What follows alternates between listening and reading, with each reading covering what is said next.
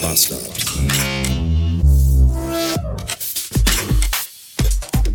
Willkommen zurück in einem Samstag, der jetzt bei euch sein sollte, zumindest wenn ihr das hier zeitnah hört. Bei mir ist immer noch Freitag äh, und ich werde jetzt live für euch exklusiv die Gewinnspielfrage auflösen und natürlich dann auch den Gewinner ziehen. Das mache ich heute schon und nicht erst morgen. Also für euch heute, also gestern. Also für euch gestern, jetzt für mich jetzt und eigentlich für euch aber auch dann morgen, glaube ich.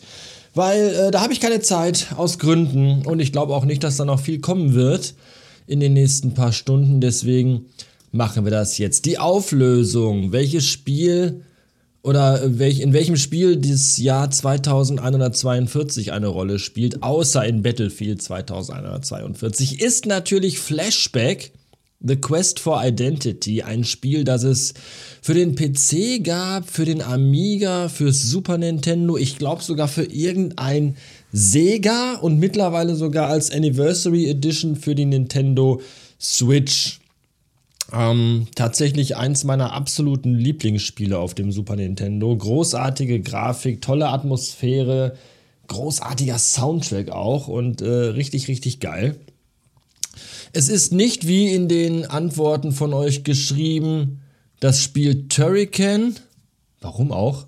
Und es ist auch nicht das Spiel Paperboy, wo 2142 die Hausnummer von dem Haus ist, an dem kein Briefkasten angeschraubt ist. Trotzdem sehr nette Antworten. Es gab zwei richtige Antworten. Einmal von Fishy667 und einmal von Dennis. So, das heißt zwei Antwortmöglichkeiten.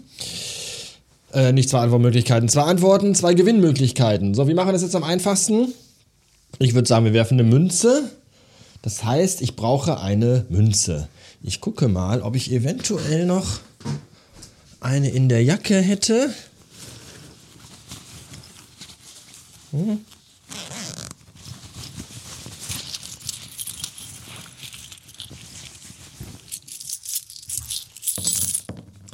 Da hätten wir einen Euro. So, das ist ein Euro aus Italien. Das heißt, auf der einen Seite ist ein Euro abgebildet und auf der anderen Seite ein nackter, breitbeiniger Mann mit vier Armen und vier Beinen.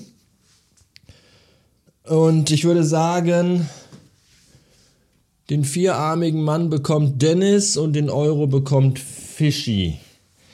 Wir lassen ihn schnipsen. Und es ist der vierarmige Mann geworden von Leonardo DiCaprio, nee, Da Vinci. Das heißt, Dennis hat gewonnen. Dennis, du gewinnst ein Radio Bastard T-Shirt. Schick mir doch bitte mal eine Mail oder irgendeine andere Nachricht auf diversen Wegen, die dir bekannt sein sollten. Und dann nennst du mir mal deine genaue Adresse und deine T-Shirt-Größe und dann geht ein Shirt an dich raus. Und Wünsche aus Glück gehen auch raus von mir an dich. Dankeschön fürs Zuhören, Dankeschön fürs Mitmachen.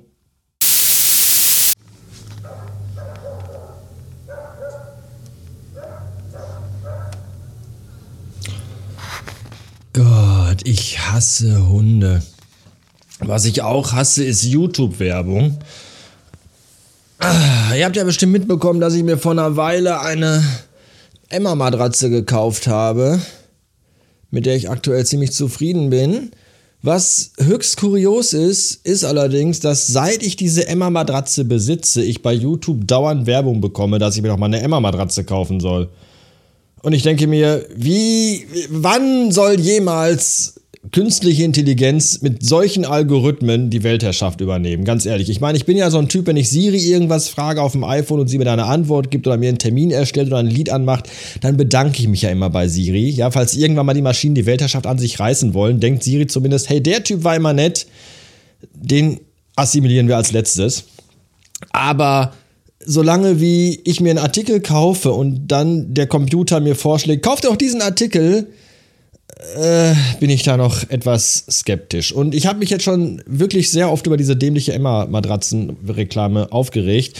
Jetzt aber seit wenigen Tagen gibt es etwas Neues und das lässt mich schon wieder daran zweifeln, ob künstliche Intelligenz vielleicht doch nicht so kacke ist. weil es ist Werbung für OC. Und OC ist irgendeine Firma, die Männern mit Haarausfall künstliche Haare auf den Kopf klebt. Und ich habe das und ich schwöre es bei meiner Mutter, ich habe das in den letzten, ich habe das glaube ich noch nie gegoogelt, ob man irgendwas tun kann, wenn einem oben die Haare ausgehen. Ich habe das vielleicht mal in Gesprächen erwähnt, das durchaus. Und jetzt sagt YouTube, guck mal hier, so kann das sein wenn man sich künstliche Haare auf den Kopf kleben lässt. Und das ist eigentlich noch schlimmer als Werbung für Matratzen, weil mich das wirklich in meinem tiefsten Inneren trifft.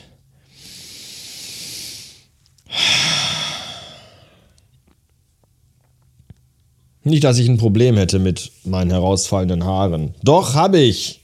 Oder habt ihr mich schon mal ohne Mütze gesehen in den letzten Wochen, Monaten, Jahren? Ich glaube nein. Aber dass dann der Computer sagt, hey, ich glaube, du hast ein Problem und zwar ein tiefsitzendes psychisches. Komm hier, ich habe einen Tipp für dich. Das finde ich dann irgendwie doch nicht so geil.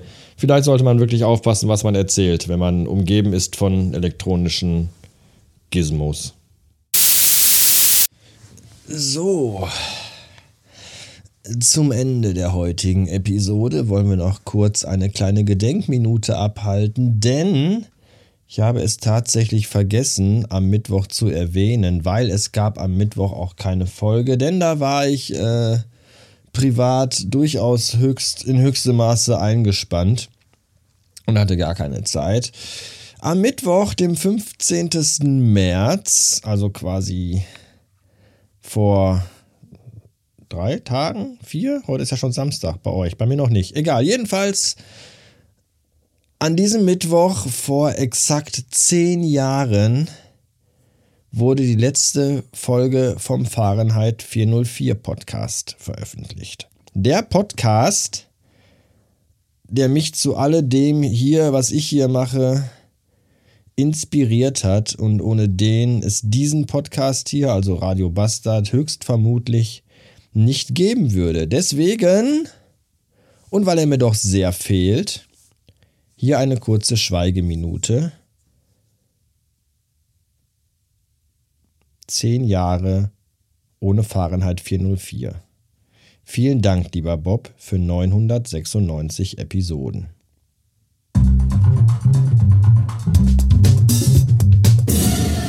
Fahrenheit 404. Hallo, eine ungewohnte Stimme. Mir ist kalt, wir sind gerade unterwegs und uns ist beiden so kalt. Woll? Ich? Dir nicht? Nein. Mir schon. Tschüss. Muss auf Stopp drücken.